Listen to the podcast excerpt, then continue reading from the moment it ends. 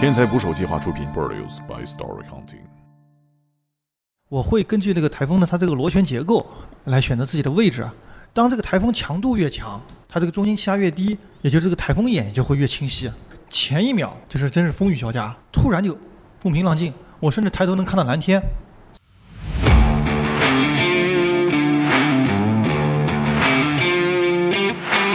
我们生活中为数不多可以预知未来的事情。零八年奥运会的开幕式，然后北京本来是要下雨的，但是这五分钟就不能下在这个鸟巢上，对，这个地方放几炮，那个地方再打几个火箭，藏在你们看不见的山洞里面。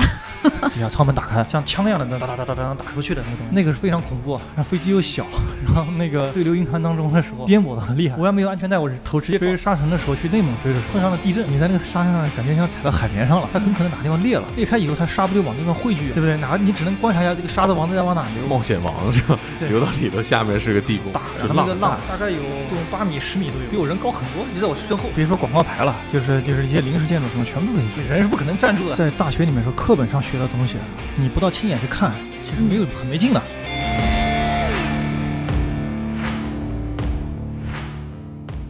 请点击订阅我的播客，拜托了。打捞最带劲的职业故事，这里是天才职业。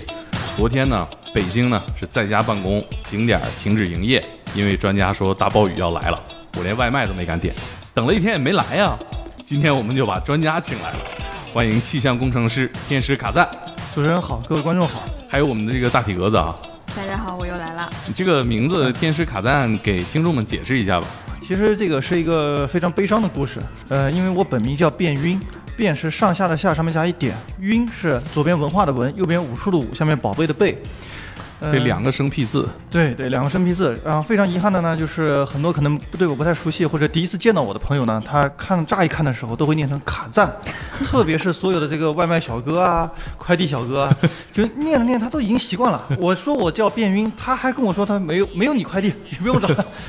所以说就是我后来也发现，就是说如果是按照原来的名本名来说的话。在微博上，大家可能搜索起来其实拼都很困难，嗯，所以后来我说，那为了科普做些牺牲吧，于是就改成名叫卡赞，也是没有想到，就是改名叫卡赞完了以后，大家还挺喜欢这么叫的。然后这个外卖小哥来了，说：“您是气象局的卡先生吗？您的外卖到了。”啊，对对，会会这么说的。作为这个气象工作者，这两天很忙吧？嗯，这两天还是挺忙的，因为昨天正好是北京，然后出现这么一个强降雨的过程，然后呢，再加上，嗯，北京市气象台的时候，他之前说预报的时候，他简短的版本只是说了一个白天是中到大雨，然后夜间是大到暴雨，这个就给我们做这个科普其实带来了不少压力，因为这个雨。什么时候下？它和就是雨的强度和雨的时间是一定要完全匹配，然后公众才能真正感受到那个降雨的那个感觉。嗯，他这么模糊的这么去说的时候呢，大家可能一早起床，比如说七八点钟就开始讲，哎，怎么没下雨啊？对呀，哎，这就很尴尬。昨昨天我看卡赞老师发了得有十条微博，马上就来了。个人的影影响力是非常有限的，只有很少部分的公众，然后或者是经常关注我微博的朋友，他才能真正 get 到这个有用的信息点。绝大多数我看这个微博。上昨天上午这个谩骂呀、吐槽呀，已经已经响吃了整个互联网了。哎，你看那个昨天雨终于下大了，心里有没有踏实一点？这个倒是心里还是有数，他肯定是早晚会下，就只不过就是下的晚一点。那么可能比如说十点多钟的时候大家都睡觉了，然后没有人就有这种。感受可能我们的工作就好像似乎是白做那种感觉。我觉得在这个呃公众心里面啊，气象工作其实有的时候跟算命的工作差不多，它评判标准就是准和不准。那比如说算命的，你算了这一天，他说了一百个事儿，对一个事儿你会觉得他准，但是呢，气象工作者只要一天不准，他马上就说什么玩意儿一点都不准，又骗我。对的，算命它其实是古代气象学中的一小部分，因为古代气象学呢，它涵盖的涵盖的面非常广。包括天文呐，包括一些观星啊，包括一些这个就是君王的未来的命运啊，哇，国家的运势啊。古代的气象学家是哪一拨人啊？可以理解为是神棍们。其实更多的是经验总结嘛，还有就是这个跟着感觉走。会有什么职务是给这些人的吗？啊，对他们会会借助于身边的很多东西，然后这个来预测是是会有的，因为他比如说观察到某一个植物的变化呀，或者什么时候会给他一个作为一个。对，参照物。我说古代的这些人啊会有什么社会职务吗？就是啊当官儿啊，或者什么？嗯，这个我想最高级别就是国师嘛。国师 当然，就是咱们讲聊正经的话，就是像这个像清朝的时候，这个钦天监，啊，其实在这个天文呐、时间呐、好像是到一块儿的。对，然后还有这个气象什么都在这个部他门管理。管的可够宽的了嗯，他会跟你说哪个皇子怎么着怎么着。定时也是他要负责，就古代的气象工作者上限好高啊，忽然感觉。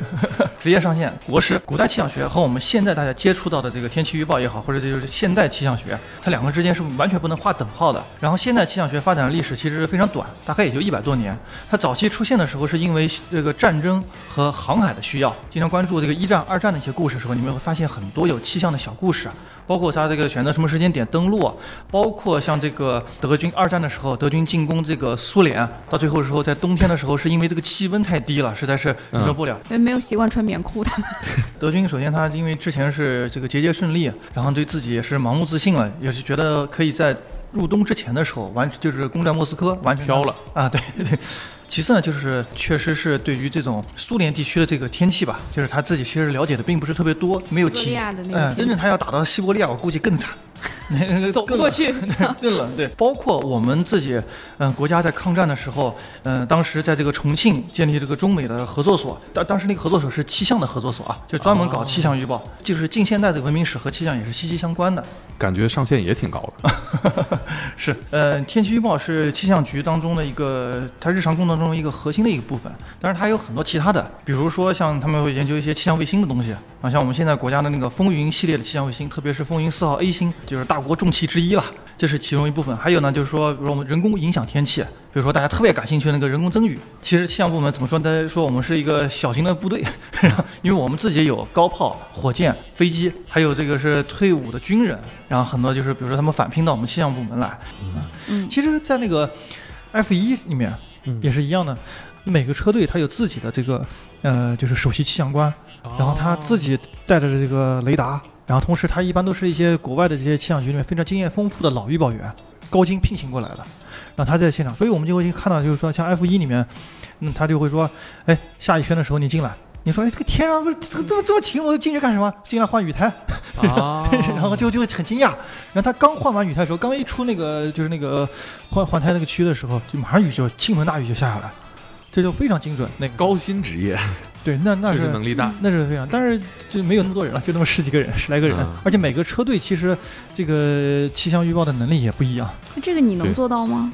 那肯定还差远。因为我们现在就不光是我做不到，我们国家现在离这个水平还是也是很远的。哦，哦，那他们厉害在哪儿呢？这个人本身经验非常丰富，就是说你可以理解为一个老医生，就是见得多了，经验就是也就在这儿。其次呢，就是他们这个雷达的质量啊，非常的好，它就是一个车载雷达。然后第三个就是说它跟车队常年的配合，嗯，比如说这个车手他要多长时间能开进来。开出去，就是换胎的时间需要多长时间，等等等等，这个很多细节他们其实经过多年的磨合了。这个就这个工作也挺酷的。对，因为嗯但是我对于我们国家的话，就是因为首先我们自己没有自己的这个民族的汽车品牌参加 F 一是吧？也没有这样的车队，这差得远了。对，这个就是这个不是两码事了，这个就是、嗯没有这样的岗位提供。嗯，对对。啊当然，我们如果哪名，比如说有有一名中国的这个预报员，可能未来若干年以后吧，嗯比如说能力就是非常强，嗯或者是然后同时，对吧？这个车队愿意掏得起钱买这么好的雷达和这套的预报的系统，然后也可可能也会有这样的人才诞生。这个可能是是不是是不是比诞生一名中国的 F 一车手可能更容易点？我也不知道。毕竟气象人才已经培养多年了。对对我挺好奇，就你最开始说你们像有一个小型军队，什么都有，嗯，就是能不能具体介绍一下？然后这些东西是放在哪儿呢？你们平时怎么会去啊用到吗？啊，这个其实就跟人工增雨相关的，就是比如说高炮，啊高炮的时候，就比如像北京地区吧，然后我之前也去去过好几个点，他们就在山区里面，会藏在你们看不见的山洞里面。啊然后这些啊炮呢是呃当时退役的一个一些火炮，然后当然他用的弹呢都是一些增雨弹，就是不已经不是当年的就是武器了，里面不会有什么这个就是火药啊什么也不会有，就是就是一些这个呃里面一些催化剂，然后呢就是他们也是。在这个真正需要用的时候，会把它推出这个洞口。呃，炮往哪打是根据雷达的，判断出这个云的高度和位置，然后你就对着这个位置射击就行了。然后高炮是一种，火箭弹是更方便一些，拖一辆皮卡，后面架那个火箭那个架子，然后那个火啊箭弹然后放上去，然后就可以就可以发射了。那这个操作这个呢，是士兵对退伍的士兵，我们把他们返聘过来，啊然后等于也是算是一个就业吧。就他就专专门门在你们那儿开炮平时的时候，他可以做一些别的工作，啊就是就是比如说这个维护啊、保养啊，甚至是比如说当地的，因为我当时去看的时候是在区气象局啊，啊然后就是比如说他在参与参与区气象局里面给他一些别的工作安排，那时候会的嗯。他们其实真正忙碌的时候，也是根据根据那个气象局的反正统筹调度嘛，就就行了。然后至于火箭呢，一般是皮卡后面加个那个那个架子，啊然后那个上面就是安装那个火箭弹。然后把它打出去就行了，然后那个那个其实倒还好，就是因为它很多那个瞄准啊、操控啊什么，其实有的是远程的，有的是那个直接连根线那个 摁电门也有，就是那个早期的是电电门，现在基本都远程了，就人都不用靠很近，因为那个真的发射起来那个动静还是挺大的，网上可以随便搜一搜可以看到，就车开到那儿，然后瞄准了，然后人家站在远处站在远处一按就行了，然后它就自己砰就打出去了，那个那个那个还是动静挺大的，就可以，你可以理解为类似于那个就是就是二战的时候那个呃苏联人打日本人那个用的卡秋莎那个感觉一样。啊但是没有那么频繁，没有那么频密集。然后包括增雨飞机，就是那个人工增雨的飞机。然后我们国家那个自主研发的那个就高性能的增雨飞机叫星舟六零，然后也很出名的一个飞机。然后呢，它就是在空中去播撒这个催化剂，长什么？样儿？跟别的飞机不一样吗？有点像客机，但是嗯但是它飞机上会载很多这个就是一些设备，比如说下面舱门可以打开直接播撒，那啊旁边还有那个就是那个像管一样的，像那个像你可以理解为像那个导弹放导弹一样的那个位置，挂一些这个东西，它可以像枪一样的那哒哒哒哒哒打出去的那个东西也会有。最早期的时候，我坐过那个增雨飞机的时候，就是底下舱门打开，那个是非常恐怖啊，然后飞机又小，然后那个在那个就是这个对流云团当中的时候，颠簸的很厉害。我要没有安全带，我是头直接撞顶了。就是平时那些坐客机那些颠簸，对我来说就是小 case，就是 那这个舱门打开了，你们是手动往下扔催化剂，他们的师傅是非常厉害，就是说就是就是都颠成那样了，我就我只能穿系着安全带，然后在那个在飞机上面，他们这样操作起来很溜，啊，就这可以站在那儿操作。蹲在那儿，其实正常操作没问题的嘛。就人工增雨啊，我们听起来其实就是感觉好像，哎，今天为什么不增个雨啊？天气这么热，对吧？对吧？说来就来，并不是并不是这样的。然后呢，其实它是，呃，一般来说是针对干旱或者是重大的活动，我们才会去做这个增雨的作业，因为增雨的成本是非常高的。我举个例子，你就像那个零八年奥运会的开幕式，然后北京本来是要下雨的，后来最后开幕式是没有下雨，然后顺利的也把那个就是外场的表演的节目啊什么都结顺利的结束了。但是在这个事情背后做了很多很多的工作，包括我们用高炮啊、用火箭啊、用飞机啊这些，就在上游把这个雨云团全部都等于给下完了，都。啊，等于说在周边已经把雨对发泄掉了，对，但是这个耗费的资本和人人力啊，这是实在太大了，大概就是多少钱啊？大概可以理解为千万级吧，几千万。你这个地方放几炮，那个地方再打几个火箭，这样飞机再上去，这那钱就费用就很高了就。我觉得和平年代你们是比部队打的火箭、打的炮还多呀。那你们还是，那那肯定，那除了他们演练以外，我们那肯定是我们打的。我觉得还是可以控制一小部分天气的，嗯还是挺神奇的局地，因为它针对这个鸟巢上空的时候是可以控制的。啊。那比烟花至少能着啊，对吧？对，然后包括像那个就是像那个国庆阅兵啊，啊，我针对这个天安门附近的这个天空的时候是没问题的。我就是我想让你这个晴天是可以晴天的。哦，那你们单位去做这个保障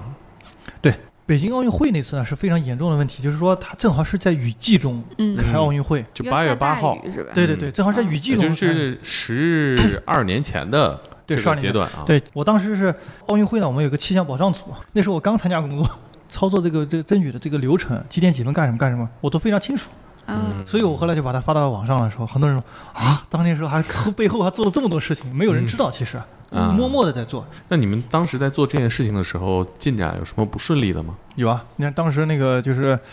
先是来了一波，然后然后解决掉了，后面又感觉又有还又有了，然后于是就是这么反复了三四次的过程，即便是在那它快要开始的时候，然后我们又又打了，就就是又有一轮炮，看就预测雨要来了，你们就是一轮放炮。对，就是在上游的时候把它这个尽量给消耗掉。但是即便是这样的话，它在下游的时候，可能经比如说地面的影响啊，或者一些天气系统的配合啊，它可能会在这个上空的局地会生成。就好比像这个夏天这种强对流天气，突然你感觉地面上起风了，对就是风在往上走的样那种感觉的时候，其实就是它空气突然在上下开始对流了，然后很快就一阵雷阵雨，但是下五分钟雨就停了。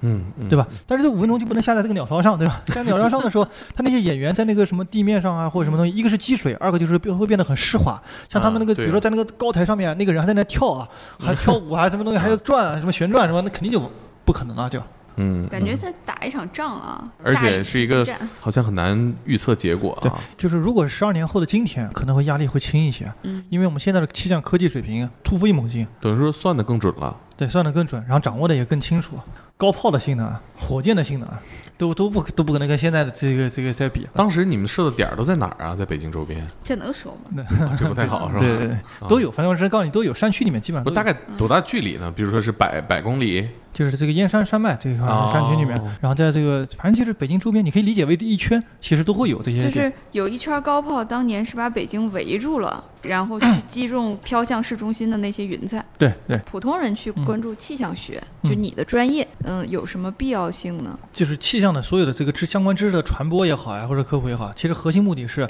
提高全社会的防灾减灾的能力。这个事情上本身，我们国家跟发达国家还是有巨大的差距。哦，举例子，比如在美国。龙卷风的这个预报预警的准确率大概也就是百分之十的水平，你可以理解为就是八九次才能对一次。就跟猜差不多。你看，你第一时间是这么想的，对吧？啊，嗯但是真正在于美国公众的时候，他们是怎么应对这个事情呢？就是说，一旦我当地接收到了这个龙卷风的预警，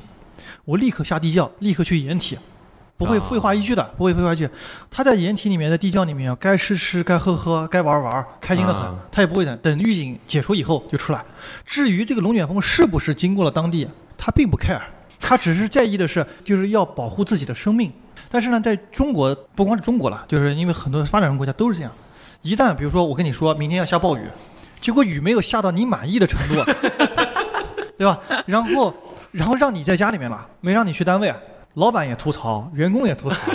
是吧？全社会都在吐槽，都在啊。虽然我们气象的这个整体的能力实力。在这个就是全世界范围中，其实是一流水平，这个没毛病。但是呢，我们这个人的认知还是有有距离啊。气象人才作为一个很重要的人才类别，被嗯人们看到，就是是在什么时期？世界上其实气象人才还是挺受重视的。哦然后，因为它属于一个，因为气象学是建立在数学和物理上面的一个科学，好难啊，数学、物理。对对。然后它，然后所以说它是尖端科学中的一部分。那么我们国家呢，其实是怎么讲，就是科技发展也比较晚，被公众所熟知、所认识。我觉得还是应该是在这个改革开放以后。我记得我大概在一二零一四年的样子，然后我做过微博上做过一个调查，调查，然后我说你们觉得气象学是文科是理科？百分之五十一的网友觉得是文科。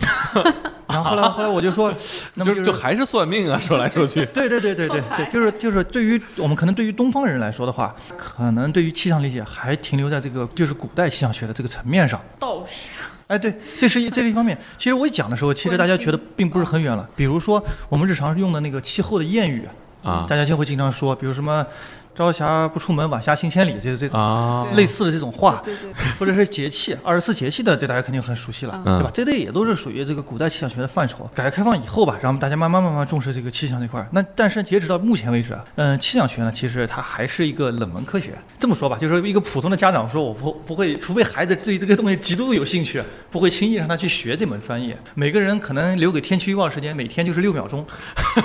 打开手机，然后打开 APP 嘛，对吧？因为不刷严谨。对，然后然后再看一下我需要的信息就结束了。这几天我可能就不怎么会看这个东西了。那说到这儿，你是怎么从事气象相关的工作的？我母亲本身就是学气象专业毕业的，然后所以我母亲呢，就首先她先去了南京气象学院。当年有一部特别著名的美国大片《后天》啊上映，就在我高考之前。老师说你去看个电影吧，说给每个人发两张电影票，说你们自己去选择你们想看的。但是真正一看的时候，就是里面那个男主角就是是一个气候学家，然后感受到他那个对于全人类的这种命运的这种责任感啊、使命感啊，深深的感感染了我。然后就所以说这两件事情一叠加的时候，我后来我就觉得，那我高考就读这个吧，所以我就报了这一个学校，别的我也不考虑了。第一份工作，据我了解，你曾经是一个真正的追风少年，叫中国追风小组。对中国追风小组，因为我在这个南京气象学院，现在就是叫南京信息工程大学，然后读的本科。嗯，到大四的时候，然后有个气象招招聘会，然后我就参加这会的时候，然后就被招到中国气象局来工作。嗯，来的时候呢，一开始我想当预报员，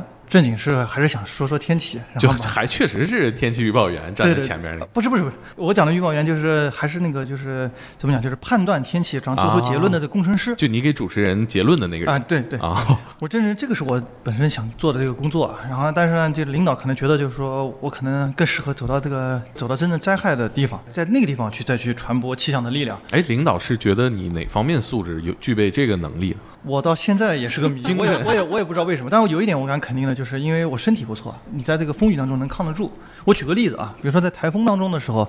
嗯、有一年的时候我追一个台风的时候，它是在国庆期期间的时候，可以说是叫初秋的那种感觉了。嗯，它的气温会下降的很低，到晚上的时候，这个狂风暴雨当中啊，这个气温基本上十八九度，非常冷。嗯，然后呢，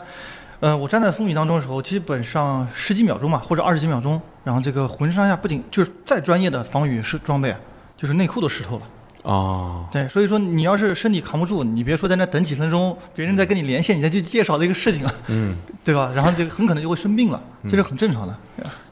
我觉得你们领领导也能看出来谁身体素质好，挑个体格好的给送过去。啊，对对，这个这个是因为简历上面会写，比如说这个，因为我这个高中时候喜欢打篮球，然后这个什么，这个包括一些成绩啊，比如运动比体育运动的成比赛的成绩啊什么，他都能看得到，所以说他可能是从于，我觉得这个还是核心考虑是不。是招聘的时候也考虑到这个问题了？对，我觉得应该是，体育达人学校里头，追风小组里有女生吗？女生呃，也有女性，嗯嗯、中国的追风的第一人叫刘清扬，然后他也是就是我原来的领导。其实他还不是学气象专业，他是这个人大这个学新闻专业的，但是他非常有敏感性，因为他来到气象局工作以后呢，他觉得，哎，要把这个东西是一个很好的点。给转化给公众，所以说我们经常看到那个，就是有报道说，就是那个二零零一年、零二年的时候，我们刚开始搞这个时候，就是他在其实在做这个事情。可以给我们系统讲一下这个追风小组做的工作是什么吗？嗯，是这样，就是我们其实讲这个追风的时候呢，最早期的时候也是在考虑我们要追什么，因为美国人他们有很多这个西洋爱好者，他们也追风，他们追的是龙卷风、飓风是不是电影《龙卷风》里演的那群人？啊，对，可以对对对，龙卷风中心里放一个机器对，放了很多传感器进去，然后嗯模拟出那个龙卷风那个螺旋的结构。啊，呃，其实我们也是可以做这些事情，所以我们决定呢，就是说自己来也来追个风，啊，那么就追台风，因为台风影响我国这个是一种非常严重的一个气象灾害嘛。开始想的时候没有想那么复杂，但真正后来真正做起来的时候，发现这个是工程量还是挺大的这个事情。首先就是说我们要这个结合这个预报信息，它到底是在哪登陆啊？我们往哪走？然后我们人怎么去？最早的时候，我我们可能想就是说，哎，我们台风在哪登，我们就去哪。但是发现你很难能够准确的追逐到它，因为在十几年前、二十年前的时候，我们气象科技水平达不到，所以我们预报的偏差还是有的。不像现在我们大家看那个台风那个路径图给你画的那么 线那么准、那么标准。完全掌握。那个时候会差，比如说呃有没有量化，比如差十几公里、二十公里、几十公里，十几公里那就不叫问题了，就开车就到了是吧对，是一两百公里，啊，差会差一两百公里。就开车一时半会儿到不了。一时半会儿到不了。而且呢，还有一个就是说，嗯、如果等这个它太明确的时候，我们飞机也靠近不了。嗯就是我想，比如说坐飞机到那儿的时候呢，也靠近不了，飞机就停飞了。嗯啊，对，所以说我们一般来说就是提前先到，比如说我们决定是在广东省，这可能在这儿登陆，我们先到，比如说先到广东，然后找一辆车，就是气象局当地的气象局给我们安排一辆车，然后我们再开着车到附近，让自己沿海的去追这个对着，现在去能跟它对得上。啊，但是呢，有时候会发现追着追着，哎，他怎么去了福建了？跨省了，跨省了，对不对？但是跨省了但是他这个他这个，因为他能力有限，他这个比如说我是广东省局的这个车，他就我就不不能过去了，对吧？限还得再想办法交接一下，就是有很多这种不可预知的这些问题。然后呢，其次就是说，真正在这个风雨当中的时候，就是我们本身想，哎，不就是风大雨大嘛？真正到现场的时候，会发现很多的很多的意外，我们很多没其实没有考虑到。比如说这个风大，它中间万一把什么东西吹过来，比如说我自己就遇到过，呃，就是有那个铁片飞过来，我当时铁片啊，对我当时迎着风站的，突然感觉好像一个东西一闪，然后我就往旁边一靠，一个铁片插在我身后的树上，真的打身上也挺很危险嘛，这个事情。那是在什么地方？浙江的东南端，然后是温州的一个县。我在直播的时候呢，因为摄像是背风的，我是就是怎么对着镜头，那我就是迎着风站，这样呢，就是我能比较好控制自己的身体的这个就是位置啊。当时你们给谁直播呢？给别的电视台，就是我们自己有一个中国气象频道，当然还有就是给央视啊、凤凰卫视做一些直播，是不是我们经常看到那个图里面，就是记者抱着大树，然后整个人都快被吹飞了，然后他说我整个人都要崩溃了，啊那个图。对对对，会会这样，会就是根据地形的时候，风力比较强的时候，人会出现这些这样的情况。等于说你就是扮演那个角色，你在为大家播报这个，我我当然我没有他那么猥琐就是了。没抱大树。他自己其实有很多不合理的地方。首先，报树并不是很安全的一件事情，因为有很多的树会被吹倒和连根拔起。其实不如找一个，比如说建筑旁边，或者是找一个这个相对来说就是就是钢筋混凝土的建筑旁边，这样的会安全很多。就算这棵树不倒，万一别的树倒了砸了它呢？之前追风的时候就有车差点就被树给砸坏了，砸坏了以后我们在那海边就不知道怎么回去了。啊，就等于报数其实可能也没用。没没用，对啊。其次就是它站的那么高的话，其其实比如直立的时候啊，你等于也是这个。呃重心比较高迎风面，对重心又比较高，嗯，然后其实也是挺危险的哎，而且还穿那么厚的雨衣 对，兜兜风，对这个这个我就觉得太不专业了。这个追风，其实我们真正追风的时候，就是呃上半身穿的时候是这个就是冲锋衣啊什么，就是比较下身的时候一定是穿一个非常短的短裤，而且是速干的，哦，然后再穿凉鞋。穿短裤的考虑是，防雨是防不住的，你怎么都是湿透怎么都是湿透啊。啊所以你不如就让干脆让它湿，湿了以后呢，就是其实就是像我们讲，如果你穿条裤子就兜风，裤腿之内的这个水分又不能蒸出来，就是你更难受。嗯，所以你不如就穿个穿个短裤就行了，哎，那拍视频拍你上半身，拍你全身，都可以啊。这不重要，上半身穿着很正式，下半身穿短裤不正式，上半身就是一个冲锋衣，有什么正式？啊，就是它它不会有那种上半身是西装，下半那身不可能，那不可能，那。不那不可能，对是台风吗？当时啊，对，因为那个台风呢是我追过的最强的一个台风，哎，你还记得叫什么吗？叫菲特，后来也被除名了。到这儿能不能插播聊一下这个台风这名字是怎么起的？为什么有些台风会被除名？一共是有一个东西叫台风委员会，然后他们是专门给这个台风命名的，有十四个呃国家和地区，然后是它的成员，然后每个人会提供十个名字，一共有一百四十个名字，其实列成一张表，然后从头到尾时候就这样排下来。嗯，至于有的台风被除名，是因为它嗯对于其中某个成员国或者地区，然后呢这个造成的影响是非常大，这还是损失非常大。然后为了就是以后便于大家记录和回顾这件事件，然后从中再吸取一些教训，然后不断的学习，啊然后呢，于是我就可以通过大家的讨论，会开会讨论的时候决议，然后把这个可以提出来给除名掉。那除名之后，就等于说我以后再提到这个名字，比如说我提到菲特，那就啊特指二零零三年的这个菲特台风。啊，就跟退役球员的球衣号码挂起来，哎，可以这么理解，哎，可以这么理解。其他人就不能用这个号了。啊，对对。然后呢，这个名字是谁提出来的？那么你再给我补上来一个名字。对，所以十四个国家填坑是吧？对，所以说前段时间的时候，就是我记得有一个是咱们好像就是有个名字，也就是被使用，后来也被除名了以后，然后后来就是大家网民网友去投票，啊让我们选一个名字，对吧？嗯然后后来是选上好像是叫木兰吧，啊，然后第二第二名叫皮皮虾，然后后来然后他们说，然后后来就同事们开玩笑嘛，说要真要是叫第二逆袭了一下，说那我这个名字真是可挺有意思的。但新闻标题都是皮皮虾来了。对对对，啊就是他只要名字提上去以后，他迟早早晚也会用到它的，没有被除名的名字就会反复使用，反复使用。对。但它中间会有一个间隔吗？嗯，会基本上四五年用用到一次，因为它根据那个数量来。我刚才讲的就是一百四十个嘛，嗯然后你看一下每年的话，大概应该有一个有二十多个。你比如像现在我们讲的那个什么灿红啊，什么啊就是之类的，这些都是都是特指那个台风嘛。对，而且好像名字的这个风格，我觉得差异也挺大的，就有水果、啊、动物是吧？嗯还有这个人物对，呃，直接音译过来不知道什么东西的。啊，对，都会有，因为这个就是亚太地区嘛，就是大家每个人想法，其实国家跟国家之间文化差别还是挺大的。这个嗯，当时他什么水平？菲特啊，强台风的级别，仅次于超强台风。当时我也是在地面上录得了一个，呃，瞬时最大风力，应该十三级。什么感觉呢？就是你人是不可能站住的，然后我是贴着墙上，然后把手伸出去，然后呢，它这个风力是满级是多少级？有满级吗？就是我们日常讲的十二级风，嗯十二级风就就很少见了，极少见。对，嗯、但是对于台风来说的话，就是它还比这个更高。啊，然后它会达到更更强的这个级别，然后十五、十六级都会有的。除了这种稳定的这种建筑物以外，像我们比如说像什么像，比如说广告牌了，就是就是一些临时建筑什么，全部都可以吹飞。那等于说人也不行。那人肯定不行，就是不能站站在那个不能跟这个一风硬抗，那肯定是不行啊，抗不住的那个。这多少斤都不行吗？体重越大，其实你受风面也越大。这个现在好像有前线的记者就特别胖，然后他也提到过，就是干这个还有点优势，就不那么容易被吹飞。可能吧，这个这个这个我就不太清楚了。你当时多少斤？大概七十几公斤嘛，到那个城市了，呃，是已经台风已经来了，还是说啊，之前台风来之前，来之前你们是已经精准的预测到会在这儿登陆？其实我们当时是两路人马，一路是在浙江，一路是在福建，然后等于说我们都是往这个两面交界处在靠。这样的话，就是它台风，我们当时一开始预报的是在这个两个省的交界处登陆，我们到时候看哪路人更能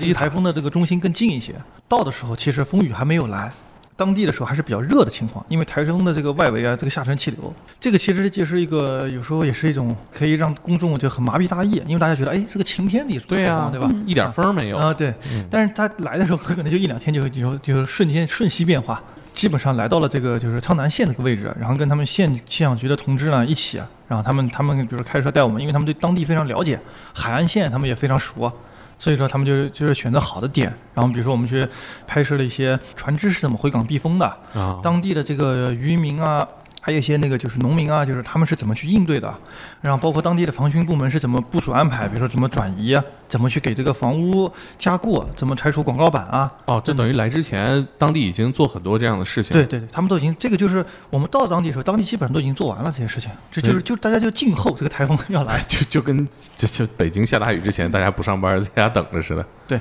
他们其实经验非常丰富，然后针对这种灾害，啊来早来晚来，他们并没有什么吐槽，他知道他迟早会来。就不像这种没见过世面的我们北京朋友是吧？对对对，不得不吐槽一下，我就觉我也觉得 北京的这个网友 确实没怎么见过世面，包括这个冬天下点雪啊就激动。就没见过啥大风大浪。对对对，这个对于前段时间那个长江中下游地区的时候，哪个不是大暴雨？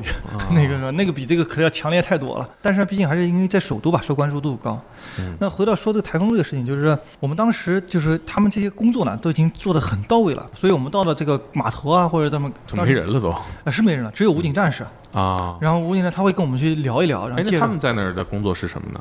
因为总有那些莫名其妙的人，或者游客呀，或者是 想看一下台风长啥样子。对对，然后他们会会出现，还有一些就是意外的人，他们觉得这个台风有什么呀，无所谓啊，无所畏惧的那种，然后还有非要比如说去驾着小船出去玩有儿，可能是北方人，或者出因为没见过。对对，或者是在那个就是离海岸很非常近的地方，他们去拍照片啊，或者干什么，啊，他们一定要把这个控制住。那其实很危险。对，同时呢，就是在港口码头的时候，它有些设施什么东西，他们要关注一下这个东西有没有当时被摧毁啊，或者什么坏，能不能及时的去补救。啊，他们也很专业，比如说我们去的时候，他们会比如说跟我讲说，哎呀，现在这个还行吧，这么说你在这儿，比如说只能拍一会儿，一会儿的时候就赶紧撤回来。然后我们哪地方有一个避风点，包括说他们会跟我们说，就说哎，把这个风太大的时候会拴根绳子在海边，啊，然后你那头可以绑在一个建筑物上。把你们人拴在建筑物上，对对对，让怕他吹跑了。对啊，会啊，你会万一吹到海里了。你遇见过这种情况吗？我能预见，我要要预见这种情况，我就不在这儿了，就就这个很危险，如果一旦被吹到海里，很有可能就上不来了，那是绝对上不来，就肯定上不来了，肯定上不来，因为它风浪非常大，然后也没有办法，没有时间去施救，是吧？嗯、这个没有办法去施救，因为他没办法去下海。这是一个挺危险的科研工作者。真正这个灾害啊，我们只有真正在现场把这些东西传递给公众才有意义。我们做了这么多年台风报道以后，慢慢慢慢，大家其实对台风也都有所了解了。现在就是说，最起码，嗯、比如说，即便是生活在北京的人，你跟他聊台风的时候，也能聊上几句，也不是说这个完全说没有不知道这个不知所云，从哪来从哪去，那也不至于了。电现在视上能看得到吗？啊对对对啊，就是新中国建建立初期的时候，比如说五六十年代，嗯，一场台风或者强台风或者超强台风的时候登陆的这个我国的话，很可能会造成几千人的死亡，啊，就是一场台风几千人死亡。会因为什么被卷走，还是被砸到？就是比如说这个风浪太大，嗯，然后呢，像您刚刚讲的，比如说卷卷走也有可能啊，加上或者是房屋直接被摧毁，比如说它海边的一个小城镇，一下子整个城镇就没了。历史上也发生过很多，然后。嗯、我这么讲说以后，我们才这个积累了不这么多经验，所以你现在跟渔民一聊，他只要一看到台风的时候，他比你动得快，响应快，他很快就会开到那个就是避风港，他那个船，啊，然后就等着排队，然后开始进去，然后他们一艘一艘船上给你排好位置。嗯，嗯，特别是进入二十一世纪以来吧，这些事情，然后结合现在大家船只上都有定位，然后都好找。呃，等于你们需要到海边去报道。靠近海边的时候，你才能看见那个风浪，才能看见这个具体的影响。而且嗯台风登陆以后呢，它虽然可能比如说往这个内陆走，但是呢，随着这个地面的时候，因为在海洋上它有水汽给它补充，在陆地上的时候它就没有这个条件，所以它就是不断的在摩擦，消耗它内部的能量，所以台风会逐渐逐渐的减弱，直到这个停止编号为止。所以说，你只有在海边的时候，正好是在陆地上就是感受到最强烈的时候。嗯，当然呢，像美国的一些那个就是那个追风的爱好者，他们追飓风的时候啊，他们可以开飞机，然后飞到这个就是这个台风的顶之上，然后去看到那个台风的那个样子，拍那些东西。那你们在海边拍的话，你你们预想中想拍到什么样的画面？这个风的形象最直观的感受是什么样的？嗯，风呢是看不见摸不着的，然后只能通过这个就是人的这个皮肤的受力的感受才能知道风的存在。所以我们想拍的时候其实也挺难的，再加上他们把这些什么广告牌啊什么全撤了，然后树 树啊，你拍那个树可能会有一点那个就是那个风吹到那个感觉，嗯这样但是效果很不明显。嗯、拍浪是一个解决方法，就是能跟能看出这个就是风非常大，就然后那个浪浪大大概有我看看有十有这种八米、十米都有了，哦，那么高。就是我我我因为有有照片，然后就是他们那个就是我同事帮我拍的，比我人高很多，就在我身后。这是一个，还有一个就是说，呃，像这个风，它其实声音是挺吓人的。像夜晚的时候，我们尝试过，就是打个灯，然后你拿摄像机然后拍的时候，它那个雨不是雨在往里啊面飘嘛，然后你就可以拍出那个雨往里面飘的感觉，然后你那听那个风声，就完全跟恐怖电影里面是一模一样的。鬼哭狼嚎，对，直接可以拿去黑 那个当背景音了，就是非常吓人。然后再加上因为是黑嘛，周围一圈全是黑的。那晚上拍的是挺吓人，听着。菲特他登陆的时候夜，他是后半夜登陆的，然后登陆以后那时候我们正好在那个户外想做一个直播，就是直播连线。当时我就看到是有一个巡夜的人，他拿手电筒，然后然后在巡夜的时候，叭被风给吹倒了以后，他倒在地上，手电筒甩好远，然后人根本爬不起来，那个人就爬不起来。后来我们就等过了一会儿时候才过去把他扶起来，然后脸上就全是血。拍的拍的拍，就是脸拍到地上了。所以我们在追风的时候，就是不管在什么样的环境当中的时候，一定是观察周围，哎，这各种情况，特别是迎风的风向的时候，一定要观察有没有东西会吹过来。你比如说，我在这个台风中心的这个偏北的位置的时候，是海上往这个陆地上吹的风的时候，相对来说安全一点。那么如果我在这个就没有杂物是吧？对，你如果你要是从这个台风中心的这个偏南的位置啊，然后它这个时候风是从这个陆地往海上吹的时候，那就保不齐了。这个这个城镇里面有什么东西，然后吹出来很有可能。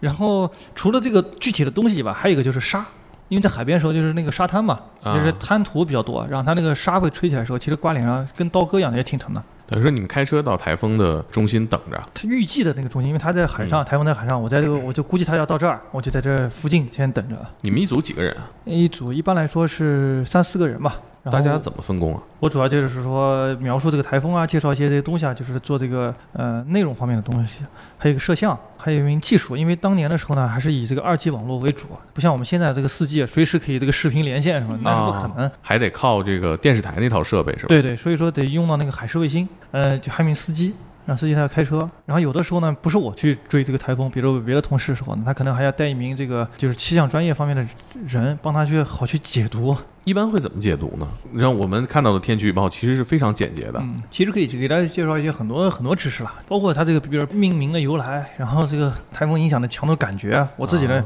感受，比如在几级的风圈里面啊，有很多科普的小细节的点，然后结合当时的具体情况吧。有一个重要的工作是科普。对，你们刚开始做这件事情的时候，这个行业大概有多少人？我们刚开始做的这个时候，就我们自己在做，然后也就是我们这个追风小组这个团队的人，嗯，我们的团队如果说做纯粹做内容的这这些人的话，大概也就这么三五个人。等于全国只有你们一队人在做这件事情。对，最早时候只有我们在做这个事情。就在没有台风的时候，还去追什么，或者还有一些日常的工作。嗯，还有一些其他的灾害，气象灾害也会去报道。当年那个舟曲的那个泥石流，就是满目狼藉啊，但是就是基本上什么像建筑物呀，或者是当地这些东西全部被摧毁了，就是它这些房子呀什么的，全部都被甚至被掩埋掉。我们只能从废墟中去找寻找一些东西。嗯，其实很多是因为降雨的影响，还有比如说当地的这个，比如植被保护不力，就是破坏的比较严重。然后同时再加上它这个，比如建造的这个城镇的位置呢，比如说在一些呃峡谷啊、河谷地区，就很容易出现这样的问题。二零一六年的时候，我在二零一六年的时候啊，去贵州的时候也做过一次调研，就是当时是在那个哦，在铜仁，然后他们也是就是说跟我去描述，就说平时你看那个水位的时候，河道边上那个人走的那个道路的时候，还有两三米往下，很低。但是呢，他跟那个当地村民跟我介绍，就是说他后面那栋那个房子啊比他头发高，上面有一道明显的一个水的痕迹，就是当时这个地方淹到这么高。所以说它这个涨水的速度是非常快，而且非常瞬间发生的一件事情。过去的时候，其实死伤是很多的，有很多这种死伤的案例。对你们一定也是冲击很大吧？现场那肯定会。嗯，还有什么极端的这个气候吗？沙尘暴，哦，沙尘暴有过。追沙尘的时候，去内蒙追的时候，感受到了风沙，碰上了地震，沙尘暴加地震，这然后但是会有一种感觉，就是你在那个沙上，感觉像踩到海绵上了，噔一下子人就坐在上面，然后然后呢，我是心里面是有点害怕的，因为它这个地震呢，我们知道是地下释放能量的一个过程，它很可能哪地方裂了，裂开以后，它沙不就往那地方汇聚啊？你在沙上其实挺危险的，因为我周围一眼逛过去的时候，你看不见边缘。对不对？哪你只能观察一下这个沙子往在往哪流，还好那个没有出现这个情况 冒险王是吧？流到里头，下面是个地宫，啊，对吧？然后可以挖挖到一些财宝。冒险王。对，其实就是这么个逻辑。这个这个是很容易出现的一个情况，不容易拍。那个那个特别特别，但是沙尘的时候，而且对于那个设备其实损伤挺大的。它那个风沙时候刮那个镜头啊，对然后再加上因为我自己南方人嘛，所以说就是更喜欢水一点，就是这个风雨我倒是觉得问题不大，但是这个沙我觉得这个很难受。就是要去各种各样的地方去追极端的天气。呃，南方多雨嘛，北方嗯少雨嘛，那肯定南方的就是这种受降雨影响的，嗯、比如说暴雨啊，或者是次生灾害会多一些，所以说嗯去南方的几率也会高一些。我了解到您现在主要在做科普相关的事情啊，对对对，啊，是大概那个追风这件事情做到什么时候？啊，追风这个事情的时候，其实到二零一四年、一五年吧，后来就就不再做了，就岗位就被调整了。啊，这为什么不做了呢？这个身啊身体扛不住了是吧？？那那不至于，那不至于，那是就是领导的安排吧，可能又觉得我还是挺适合就是给公众去传播这个气象的科普知识，然后结合自己的经验吧，专职做这个科普方面的工作。就我看到那个有你的报道说你都进到那个台风眼里，然后一下子就风平浪静了。对对对，啊，追风呢，我自己比较愿意呢，也是因为就是原来在大学里面说课本上学的东西，你不到亲眼去看，其实没有、很没劲的。你就不知道这个东西到底是是吧？虽然我是个南京人，但是离海岸线还是有那么两三百公里的距离。然后你没有经历过什么像样的这个台风，所以真正去的时候呢，我会根据这个台风的它这个螺旋结构来选择自己的位置。啊你比如说台风它一个我们看的是一个旋转的往上转，其实中间是空心的。当这个台风强度越强，它这个中心气压越低，也就是这个台风眼就会越清晰，它这个区域也就会更明晰一些。台风眼多大的区域？它不是一个固定值，哦，它是比如说当这个台风它比较弱的时候，嗯。台风眼可能不知道看不清楚，嗯。没有都是模糊的。嗯。那么当这个它达到这个台风的这个级别，然后或者是强台风、超强台风，它强度越强，这个台风眼越清晰，嗯，然后它这个半径可能有那么十公里左右都有可能，就是低气压的中心嘛，前一秒就是真是风雨交加，突然就风平浪静，我甚至抬头能看到蓝天，但是可能也就过个几分钟，然后就是等于它台风的另一侧的这个云壁带着风雨斜风带雨又过来了，但是风向是完全反的。因为北半球是这种是逆时针旋转的。打个比方，我在那海边一开始的时候，风是从左往右吹，过一会儿风又是从这边往这边吹了。哎，有没有可能开着车一直跟着台风眼儿走？开车可能有难度，因为就是你的你说那个就不见得有路地面上那个路径啊，对对对，路的影响，船是有过的。哦，啊，船在历史上是有过有过这种船只的，就是在这个 台风眼中，但是很危险。为什么？你想，你一个船你是怎么怎么去定位这个台风怎么移动呢？就是靠边边际是吧？看肉眼嘛，那肯定不行，对不对？嗯那肯定是需要专业的卫星导航，嗯然后帮你去去定位这个，其实是很危险的一件事情。然后它一般是这样，有的台风呢，有的那个船只呢，它非常意外的进入到那个台风眼，它尽快的会就是从它的一侧然后逃避走。现在基本上不会出现这个意外，我们就不会不会在台风里开船。对对对，我们提前几天就把那个船只全部都回封闭了，就是他每一个那个，我问过当地，就是他们那个海监部门，就是我这个之前有多少只船，我了如指掌，嗯每只船上都有 GPS，嗯 然后第一时间我都能给通知到他，他不回来我就把他给逮回来。但是但是现在就是据我所知，基基本上所有的这个渔民都非常配合，没有人会拿这个自己的拿自己的生命开玩笑，不会。哎，像你做这个职业，在这个学气象的学生里面，属于是一个呃什么水平？大家毕业了都做什么？学气象专业的人呢，就是大部分其实还是去气象部门去工作，但是不仅限于我们国家，比如说像去世界气象组织啊，或者别的国家气象局啊，很多。其实核心还是主要是做天气预报的多一些，特别是我这个专业，做预报员的更多一些。在哪看天气预报最准？这个话题，七就我我七点我三十五，中央一套。不是，但但那个太太笼统了。嗯嗯，有雨现在没雨现在我也不建议大家就在看电视的版天气预报，因为它确实是就是时效性啊，而且它那个各方面就是起不到很好的一个服务作用了，已经。嗯，嗯，还是推荐大家用手机 APP 来自己来查询就可以了。可是我感觉好像苹果自带这个也也不准啊。哎，你说了一个核心点，这个我可以跟大家科普一下，这个是重点，这个是重点。苹果那个 APP 里面说，它自带的那个天气软件，它运用的是那个美国天气频道的数据，不是我们国家的这个预报的结论。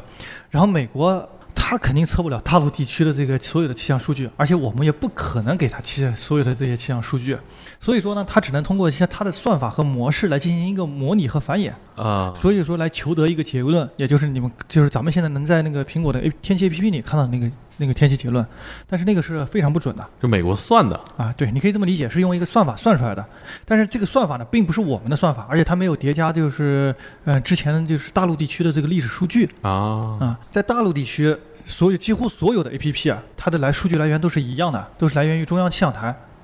所以说你不管用哪一款这个天气 APP 呢，其实它本质都是一个东西。啊没有什么区别，只不过是各家提供的这个服务产品嗯，多和少，品质的好和坏，也就这个差别。除了苹果哪儿都准，手机上是吧？对对对，微博上也发现很多人会吐槽这个事情，苹果手机我查天气 APP 一点都不准，你们气象局是骗子。然后后来我就跟他说，我说这你锅背的你是你对你先看清楚你用的是哪个 天气预报，然后再再来讲这个事情，啊，这个是很关键的一件事情。我我也是希望咱们这期节目播出之后啊，大家那个再看天气预报也专业一点啊对。对吧？找人背锅也专业一点。哦，为什么天气预报会有一些不准的情况呢？天气预报或者说讲气象学吧，它是嗯。我们生活中为数不多可以预知未来的事情。那这倒是，咱们可以想象一下，未来预知未来的事情有什么东西是准的，对吧？首先，首先这个对吧？咱们先想这个逻辑对吧？嗯嗯对都会变化。对，都会变化。嗯然后其次呢，就是说我们呢是竭尽一切去所能，比如说我地面上的观测站更多、更密，设备更精准，嗯嗯、卫星的能力更强。然后呢，还有就是说这个呃算法，我比如说我公式当中有些有些模糊的变量，我尽量再给它再再比如说再套一些小公式、小的这些这个方程，然后把它再细化。然后在高性能计算机的时候，我就用更厉害的高性能计算机来计算、来求解。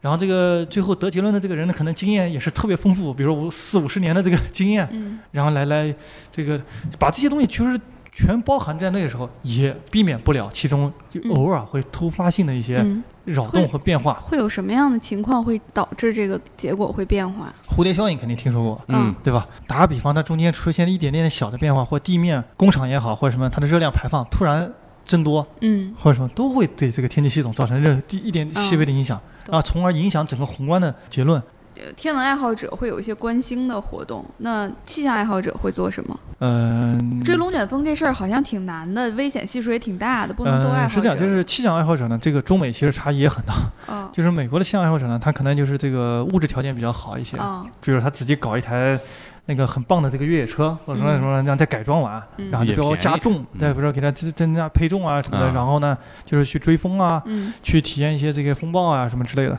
这个是。那个呃他们的他们的一些操作吧，包括包还有包括他们甚至开一些小型的飞机，嗯然后去拍，然后也有，就是他们这是他们的一些操作。那么我们国家的爱好者呢，可能还就是本身就是这个人群就不是特别大，然后比较少，然后再加上他们呢，可能还更多的关注的是这个我们的一些预报产品，比如说一些天气图。比如说这些气压场呀、风场呀这些图啊什么，他们做一些分析啊，或者是做一些什么，意义是有的，因为它可以也算是一种传播气象的知识，就是嗯就是告诉大家，就是说，呃，就是说，比如说未来天气发展是怎么回事啊，或者什么，它跟这个是有关系的。但爱好的太文静了。呃，对对，然后然后呢，但是呢，就是说这个东西呢是这样，就是说我们现在为什么要用这个高性能的计算机，就是因为它实在是计算量太庞大了。啊，不是说这个预报结论是通过人的肉眼就能看出来。你要是要通过人的肉眼就看出来，就我们这个部门，你像气象部局几千人就没有必要了，要这么多人干嘛？是还是多积累一些这个现场的东西啊？多积累点钱，啊，对，然后哎对，你会提倡大家去做追风者吗？这还挺呃，我倒不太提倡这个大家真正去做追风者，因为还是嗯比较危险，而且也别去给这个武警啊、防汛部门的同志们啊，这添加麻烦了。因为真的就你一个人，可能万一再折折折上两个人，真的是很麻烦的事情。是，我有个好奇的问题，就是那个天气预报员那个人到底是不是气象专业的？都是挺好看的，像主持人不是吧？就主持人嘛，啊啊，因为我有同学在干这个，是吗？主持专业的同学，呃，是这样，就是这个，就是也这个也是世界范围的一个讨论，嗯就是说大家觉得，就是说在电视上面，就因为现在电视不火了，所以这个讨论也对就凉下来了。对对对对，然后之前我们这世界范围的讨论呢，就是说电视天气预报的主持人，嗯他到底是需不需要是气象专业的？嗯这个真的是就是各一半，各百分之五十的水平，就是各世界的这么多成员国，就是世界气象组织这么多成员国各一半。那么我们国家呢，其实基本上还是以这个播音专业主为主，因为它嗯可能更需要形象啊、气质啊和这个准精准的这种呃语言传播效果。对然后因为呢。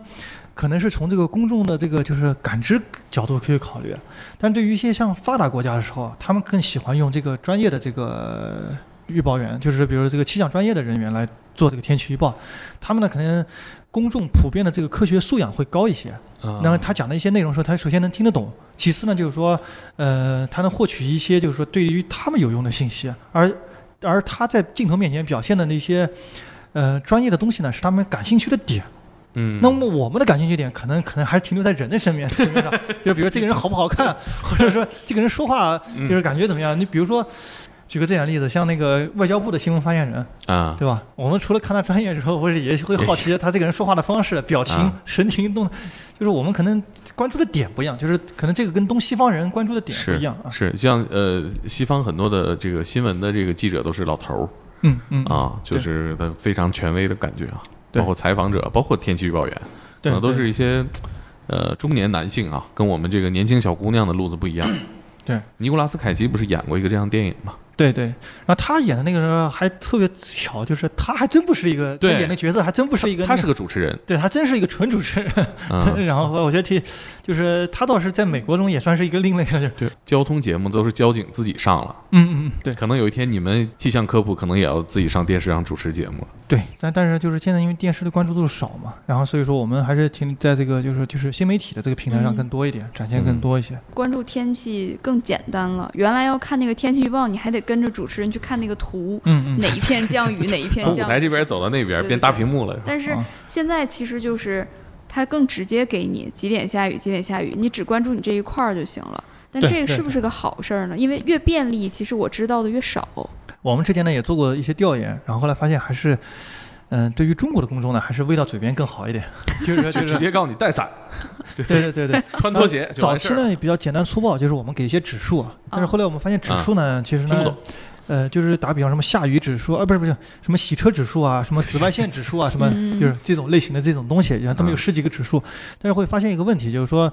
但是它和这个，因为它也是算得到的，计算得到的，就是根据比如说什么样的温度条件、湿度条件计算得来，也不行也不尽然，每个人他穿衣，包括穿衣指数一样的，每个人穿衣服穿多体穿少感也不一样。不一样。嗯，所以说后来就是我们后来最后搞出来，还是还是觉得这个什么主小时啊、分钟级预报更好一点。你爱怎么穿怎么穿，我告诉你了，对，然后就是比如说你未来就突然下雨了，我看未来那个分钟级预报，给你画一个曲线，降雨嗯什么时候变多，什么时候变少，然后再结合一些雷达图啊或者什么这些，这个给你还是给你一个准确的结论更好一点。根据用户来吧，这个像美美国就喜欢给那个什么露点温度啊、体感温度啊什么的，啊就是这这也是他们的一个习惯。嗯。因为中国的这个天气其实天气类的 APP 啊做的还是挺细致的，嗯。就是我们过去的时候，确实在这个就气象服务方面不如日本，呃，宏观的方面来说也不如美国原来。但是现在我们在这个等于是在这个手机端的时候找到了一个突破口，就是做气象服务的突破口。嗯，但是呢，非常遗憾就是我在就今年年初的时候做个调查，大家其实还不太会用这个这个确实不太会用。就我可能还是看苹果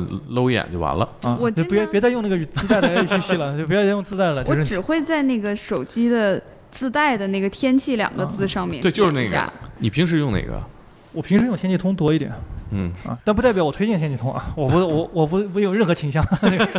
没有，我就客观的问一下。对我用是用用天气通，平时也是用顺手的吧，用习惯了啊。那您现在做这个科普，有没有什么给这个新加入到这个气象行业的人一些建议啊？倒没有什么，其实还是安心工作就行了，就是能做好本职的工作。因为气象呢，其实在外行人看来，可能我们只做天气预报，但是它其实里面工作，就像我刚才说，有各种各样的工作，像这个，那有人做科研，有人搞卫星，有人研究这种长期的气候变化呀、气候方面的东西，找到自己合适的定位，然后来来做自己喜欢的事情就可以。嗯，就像我刚才说一样的，我比如说追风，虽然领导是给我这么安排，然后就是我自己呢，其实也有兴趣，因为就是。就像前面说的，我自己书本上看到的东西，我总得是耳听为虚，眼见为实嘛。你总得想去现场去看一看，趁着自己还比较年轻，然后出去闯一闯啊，或者体验一下这个。呃，我们现在这个气象条件比较好了，这个科技也比较进步了，没有这个必要了。你比如说像像你看到的这个龙卷风，嗯电影里面他们比如说要把车开进去很危险，然后然后呢把这个传感器放出去，那么多小球让它飞上去。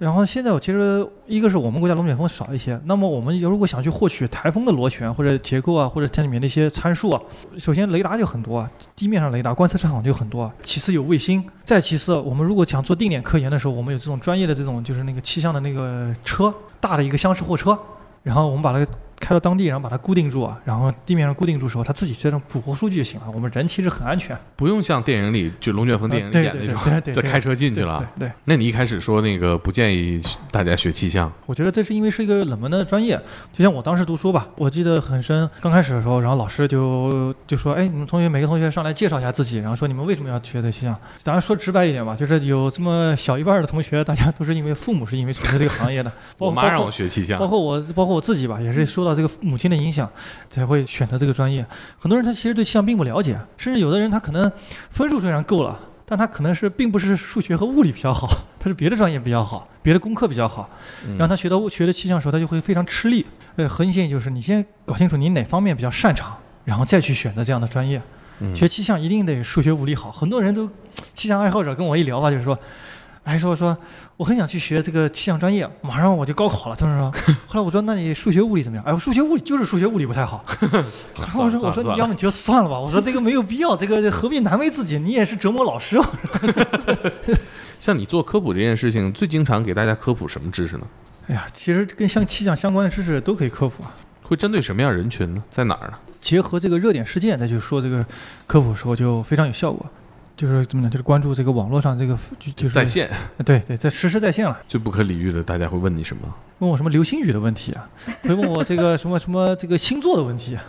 然后后来后来我说那那真是理解错了，可能对，然后这个其实就是天文学和气象学其实是完全两个学科。你会回吗？你比如说就基本上我就告诉他，就是说我回答不了，确实是因为我对天文确实不太了解，就是就不班门弄斧了。这个可能还要问你一些命理啊、气运啊什么的。算命的也有，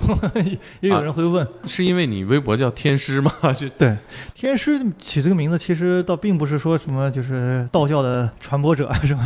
道家文化嗯传播者当时的时候，我起完这个名字的时候，然后那个就是中国道教协会还跟我联系了一下，要干嘛？他说：“哎，你抢注了我们的这个名号。他们也有个卡赞天师是吗？没没没，他就是我本来微博名字叫天师，就两个字。啊，后来我说那这样吧，我在后面再加一个名字，这样呢就表明是我自己，啊跟那个你们没什么关系。他说啊行行，但是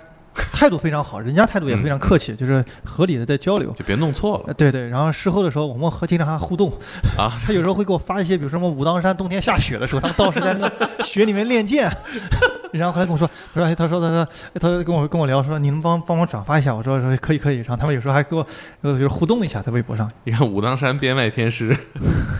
业余研究气象，嗯你是不是看过很多灾难片儿的电影？不算太多吧嗯跟气象有关的，看过一些吧，后来我就觉得像后天那样的。后天拍的很好，这哦个这个毋庸置疑。然后包括那个全球风暴，我觉得也还能忍，就是比比全球风暴差的很多的电影太多了。但然后那些我就不看了，就是我对于这种就是灾难灾难发生之后应该怎么去预防，我刚刚回想了一下，发现也是看电影得来的。看电影的时候，你会不会有一些觉得这个做的不对，那个做的不对？啊，后天里面其实它非常专业，因为它那个里面都是那个世界气象组织和美国那个 NOAA，然后他们其实一起合作嗯那些东西，那个基本上没有什么核心问题啊，包括他那个怎么去研究的，怎么去应对啊，这个是质量还可以。呃，全球风暴呢，主要是它把那个天气搞得太极端了，就是这个可能大家遇不到这个。然后前段时间，去年吧，应该是有个电影，就是日本的一个叫《天气之子》，一个动画片。啊，动画片，呃，当时在北京首映，然后当时他们，然后请我去，当时说说就是做了一期这个访谈，然后呢，啊 然后后来我就跟他们就聊，或者我说这个电影我看完了以后跟他说，我说，嗯，就是非常专业，因为日本气象厅全程指导他们这个就如何去做这个、这个东西，然后里面关于暴雨的所有的防范指南都是比我们现在的这个可能做的都更细更好。这个啊他们这个科普工作开展的实在是太专业了。对，很遗憾就是说我们国家确实没有这么就是像您刚才说就是这么优质的电影。然后之前我看那个超强台风，就是讲浙江那边一个叫登陆的台风嘛，一个电影，那好多年了，零几年，呃，零九年吧，可能是、啊还是零八年，我记不清具体时间记不清。然后嗯就是里面槽点还是挺多的，就是不合理的地方吧，包括他们比如选择躲避的地方，你看他选择躲避一个仓库，仓库我们知道它顶上是一个就是一个平的，掩盖铁板的东西，啊风很容易把它掀翻的。嗯，非常危险的，我不知道他为什么会选择在那儿，而且还有积水，你积水里面还有什么蛇了，又是什么，就是他那个情节，你就觉得就是为了煽情啊，为了催泪，然后呢，然后呢，就是他那个防灾的指南就是也不合理啊，它如果影响力足够大，其实反而对你们科普造成了一定困难。嗯，还好还好，国产的这些电影大家都大家都不爱看，就是真的，我们就像我们刚才聊的那几部，就是国外这个优秀的这些灾难片的时候，大家看了其实也没什么问题，人家说的都非常准。其实，在科普这件事情上，我听下来，我感觉可能需要更多的好的作品。嗯，电影肯定是一个很好的途径嘛，就嗯你不就是被后天的那个电影打动了？对，对影响了，就包括新海诚的这个动画片，嗯对对。其实也是啊，大家其实可能并不期待一个动画片里给你讲什么知识，但是他在看动画片的过程当中，有很多专业的知识你就学到了。突然想到的，我嗯觉得那个气象这个专业，还有追风小组，特别适合给孩子讲，就特别适合成为一个绘本选题。对对，就因为我们这个漫画是要做成绘本的，就是想做没没有你那么宏大的愿望啊，一万个中国职业什么的，就是想把想把中国职业这个做成一一系列的绘本。我觉得他们对天气预报本身倒是兴趣有限，但是他们对于气象的这些设备，比如百叶箱啊、雷达啊、嗯。高炮、火箭啊、飞机啊，什么这些东西、卫星啊什么，他们特别有兴趣但。如果说他们能从一个，比如说有一个中国有一个十几人的一个小组是是追着龙卷风的，嗯。它自带故事性，他小孩可能就会对这段经历感兴趣。这这个反正您这是靠你们，靠你们这些人来。所以挺好的。